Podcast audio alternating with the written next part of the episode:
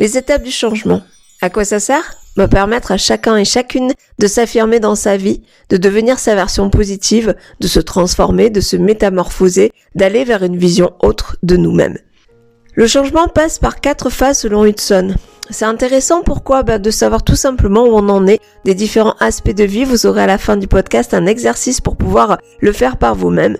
Et suivant les étapes également, quelles sont les actions les meilleures à mettre en place? Alors que ce soit pour un changement émotionnel tourné vers le plaisir, pour un changement d'action, de travail, de posture, de vie, de relation amoureuse, bref, le changement est important dans toute notre vie et correspond à des cycles que nous traversons à toute étape de notre vie. Par exemple, dans les personnes que j'ai interrogées par téléphone, que j'ai eues par téléphone, avec qui on a échangé pendant des dizaines de minutes, Céline, qui cherche du sens dans son boulot, et après différentes turbulences, va réinventer son job actuel en y rajoutant du sens. Exemple de Thomas qui s'ennuie dans sa ville et dans son job et qui en parallèle va se former pour aller dans une totale autre direction. Et puis Julie qui est éternellement en colère et qui sent qu'elle ne sait plus très bien où elle en est mais ne sait pas vers où elle veut aller.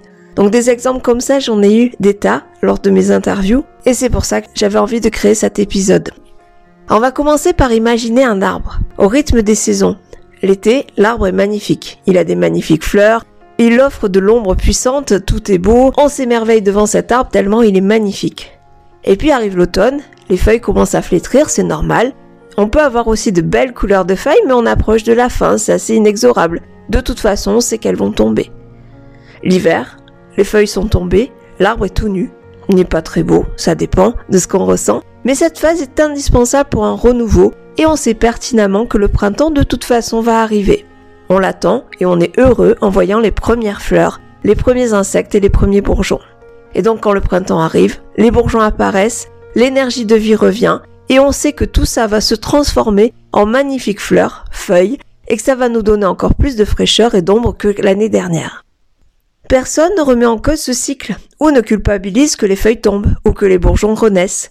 Il est pourtant complexe quand on est en hiver en état d'hibernation, hyper couvert, etc., de s'imaginer que dans quelques mois seulement, on va être en maillot de bain sous la chaleur du soleil et ne penser qu'à aller se rafraîchir auprès d'un point d'eau.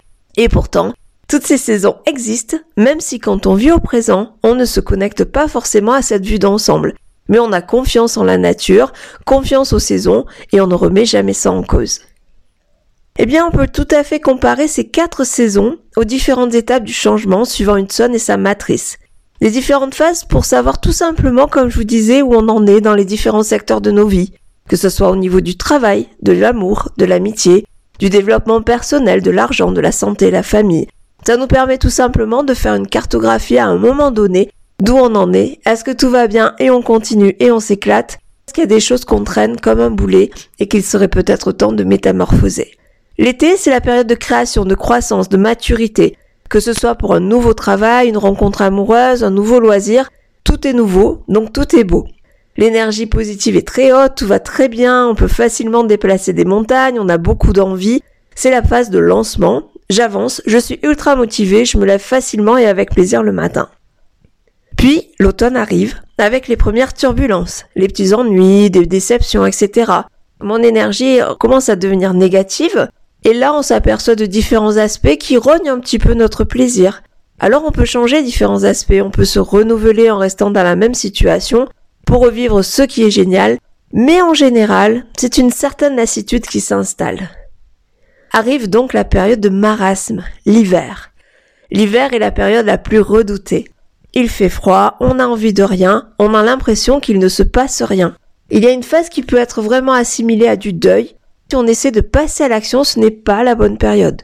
Au contraire, il est important de vivre pleinement cette période jusqu'à l'acceptation d'avoir perdu quelque chose pour pouvoir passer à autre chose. Cette période ressentie comme une période de chaos n'a pas d'autre issue que de lâcher prise. Et puis les bourgeons du renouveau vont arriver. Alors pourquoi culpabiliser puisque ces phases sont toutes nécessaires même si elles sont inconfortables, puisque accompagnées possiblement de tristesse, de colère, etc. On a le droit d'être dans chacune des phases. Et en fait, c'est souvent là qu'on se pose les bonnes questions, les questions de sens, de direction, d'identité, de ce qu'on veut vraiment dans notre vie. L'hiver est la phase où on a l'impression qu'il ne se passe pas grand chose et pourtant les choses changent en profondeur. On doit accepter la perte de l'été dernier et se préparer au printemps et à l'été prochain. Et puis le printemps arrive avec un renouveau, ses explorations, ses champs des possibles qui amènent une évolution ou une métamorphose, car vous vous êtes posé et on s'est posé les bonnes questions. Il faut savoir que la transformation passe nécessairement par une période de crise. La chenille qui passe papillon a besoin de passer du temps dans son cocon pour que ses ailes poussent. Alors tout comme la chenille, on a aussi besoin de passer du temps dans notre cocon à nous pour que nos ailes poussent. Et peut-être accepter que même si en hiver, je n'arrive pas à sentir la bienheureuse sensation du soleil sur ma peau que je peux avoir l'été. C'est inexorable, ça va arriver. Et du coup, on reprend confiance. Finalement, pour être heureux, est-ce que ce n'est pas s'autoriser à vivre toutes ces périodes en pleine conscience, comme un cycle? Comme un cycle peut sans doute permettre de passer l'hiver un peu plus au chaud, moins culpabilisé pour garder l'énergie tournée vers le changement qui s'avère merveilleux. Si vous avez des questions, bien entendu, ou envie d'échange, ben je serai ravie d'échanger avec vous car ensemble, on grandit mutuellement. Pour identifier là où vous en êtes, de chaque aspect de votre vie, moi je vais vous proposer un petit outil. C'est de, ça s'appelle la roue de la vie et je vais vous proposer de dessiner un grand cercle sur une feuille et de le découper en 8 parts égales comme pour un gâteau. Au centre, vous pouvez marquer le 0 et sur les bords extérieurs, vous êtes à 10. Chaque part de gâteau correspond à un aspect essentiel de votre vie, ce qui est important pour vous que ce soit la famille, l'amour, les finances, le travail, le développement personnel, la santé, la vie sociale, votre contribution, les loisirs ou ce que vous voulez, ce qui est vraiment important pour vous. Puis, pour chaque part de gâteau, vous allez noter où vous en êtes. Si vos finances sont toujours dans le rouge, par exemple, ben vous serez proche du zéro. Alors que si vous êtes très heureux en ménage, vous serez sur cette part-là à 8 ou 9. Vraiment, faites-le spontanément, sans trop réfléchir ou vous juger. Et puis, regardez l'ensemble. Qu'est-ce que vous voyez? Quels sont les aspects de vie où vous êtes vraiment très bas Et quels sont ceux auxquels où vous êtes très haut? Est-ce que votre roue est régulière ou irrégulière? Et du coup, vous pouvez vous poser la question, qu'est-ce que je peux faire pour changer tel aspect? Pour grandir, pour faire différemment, etc. Ce simple outil va certainement vous conduire à des prises de conscience et ce sont souvent les déclencheurs pour avoir envie de changer qui donnent la force de changer. Encore une fois, si vous ne savez pas les interpréter, envoyez-les moi, je me ferai vraiment un plaisir de vous y aider. En conclusion, ce que je dirais, c'est que s'accorder le droit de passer chaque phase en pleine conscience, tout comme les saisons, sans remettre en cause ce qui se passe, mais juste de les vivre pleinement, parce que pour chaque phase, il y a des actions à mettre en place en face, soit en profiter, soit commencer à en tirer des, enseignements, soit vivre pleinement son émotion et accepter de faire un deuil de ce qui est fini, puis accepter le renouveau, les mille idées, les mille possibilités qui s'offrent à nous, bah ça permet tout simplement de vivre autrement le changement, de manière plus simple, de manière plus sereine. Et du coup, dites-vous aussi que dans une vie, on ne fait que changer, que ce soit dans une crise d'adolescence, à la retraite, lorsqu'on se marie, lorsqu'on a un enfant, lorsqu'on rencontre quelqu'un, il y a tout qui change forcément. Les cycles sont essentiels à notre vie, donc profitons-en, même si, effectivement, ce n'est pas forcément très confortable.